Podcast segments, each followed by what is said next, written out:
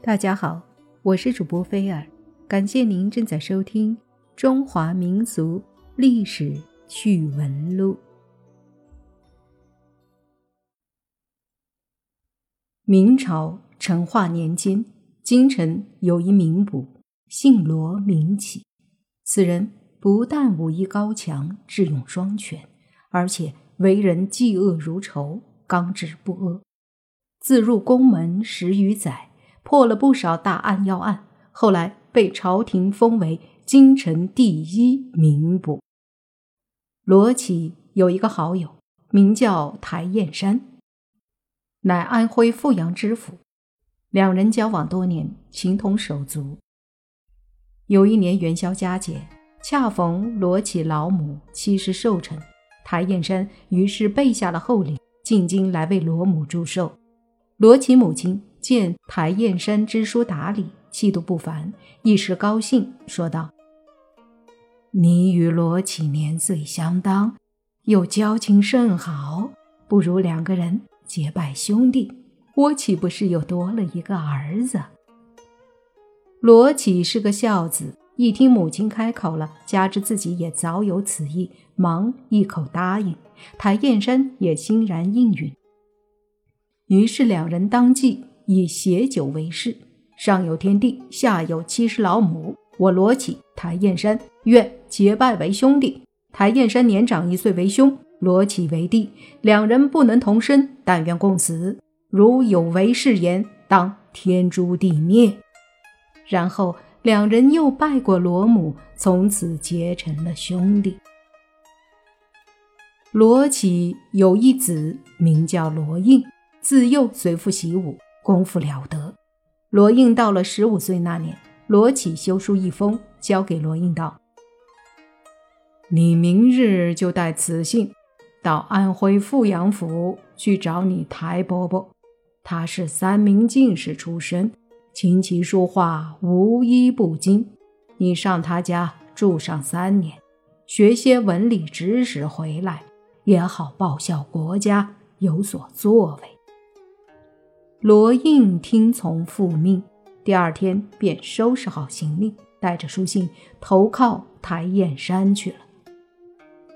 罗应去了安徽的第二年，河南、河北两省忽遇百年罕见的旱灾，两地草木不生，田地颗粒无收，数百万灾民呼天喊地，悲鸿遍野。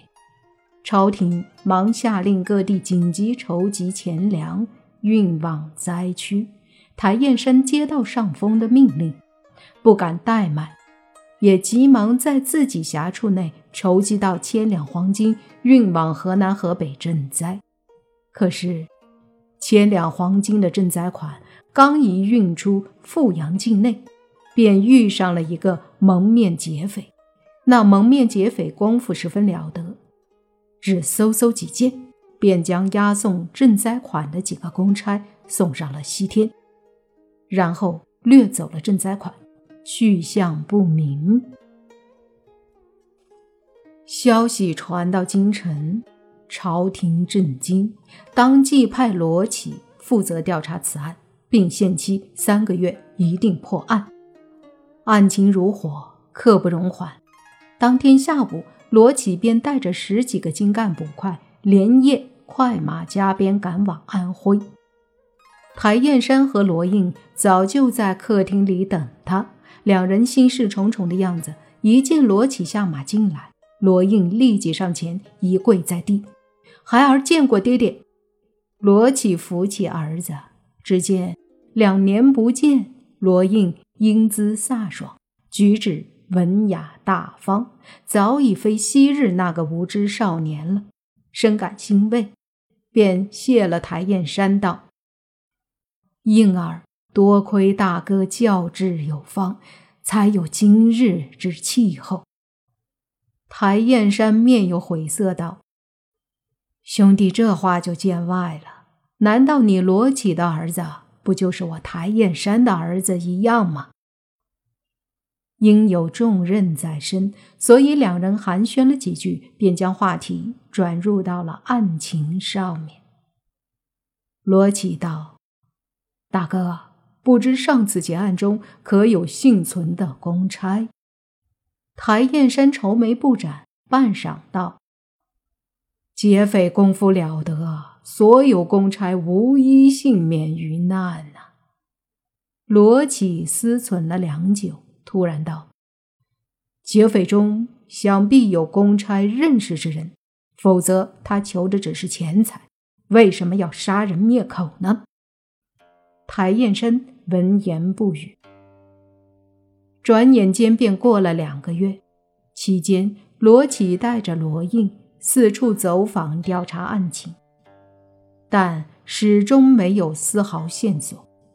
两个月过去了，案情依然扑朔迷离，一无所获。眼看着限期将至，罗启忧心忡忡，心急如焚。一天，途经一小镇，天色已晚。罗琦等人索性找到一家客栈住了下来。入夜，众人都睡着了，而罗琦因案子未破，牵肠挂肚，难以入眠。于是推开房门，一个人在院子里散起步来。外面凉风习习，皓月当空，本是约三朋两友于之前月下。对妓饮酒或吟诗作对的好景致，可是罗启却丝毫没有那份闲心。在院里转了一圈，罗启见儿子罗应的房中也亮着灯，于是信步走了过去，推门而入。房中一片狼藉，内有一桌，桌上有残酒剩菜。罗应。已趴在桌上睡着了。看来他也是为了案子之事烦忧而喝醉了酒。罗启一阵感动，将儿子扶上床，帮他脱了鞋子，盖好被子，苦笑一声，正要转身离去。就在这时，他听到罗应在睡梦中喃喃自语道：“其实我也不想去做劫匪。”都都是台伯伯让我做的，我也并不是想杀你们，谁谁让你们认错了我，我我不杀你们行吗？爹爹，我对不起你。一听此言，罗启犹如五雷轰顶一般。天哪！自己敬重的兄长和疼爱的儿子，莫非是这次劫案的凶手？这是真的吗？想到此，罗启不禁怒火攻心，哇的一声吐出一口鲜血来。罗应一惊，立即醒了过来。看见父亲正怒目而视地瞪着自己，知道可能是自己酒后失言被父亲听到了，心里一虚，忙跪在地上，将事情原原本本的讲了出来。原来台燕山见任期将满，自己却依然是两袖清风，想到离任后凭那一点朝廷的俸禄，实在难以过上富足生活，于是。一时见财起意，唆使艺高胆大的罗应将那千两赈灾黄金劫了。罗启闻言，良久沉默不语，然后他叫来手下捕快，将罗应绑了，连夜押往富阳府。谭燕山见此情景，知道事情已经败露，当即羞愧难当，泪水纵横道。贤弟呀，都怪大哥一时糊涂，做了错事儿，害了自己不说，还毁了你和应儿一身清明及前程。我现在是悔之晚矣，此事都是我一手造成的，怪不得应儿。希望你别怪应儿，就将我一人押解进京交差。只是我死后。家中妻小，就全仗贤弟照料了。罗绮转过脸去，一行清泪潸然而落。然后他挥挥手，令手下人将台燕山的五品官帽摘掉，上了枷锁，和罗应一起装进了囚车，押往北京。事情传开，天下皆惊。秋后，朝廷以监守自盗及杀人罪判处台燕山刀斧之刑。鉴于被劫财物已追回，加之罗应乃年少初犯，故朝廷对他法外施恩，从轻发落，将他杖刑一百，发配到新疆充军十年。台燕山出斩那天，围观者人山人海。罗启安置好家中老母和台燕山的家小，带着两壶好酒来到刑场。罗启含泪递给台燕山一壶酒，道：“大哥，你怪小弟吗？”台燕山也含泪苦笑道：“怎能怪你呢？要怪也只能怪大哥自己。贤弟，你今日能来为我送行。”我已知足了，来，咱们喝酒。顷刻，两人壶中酒尽。罗启苦笑道：“大哥，你可曾记得当日咱兄弟结拜时的誓言吗？”记得。台燕山悲泣道：“不过，大哥只是比你……”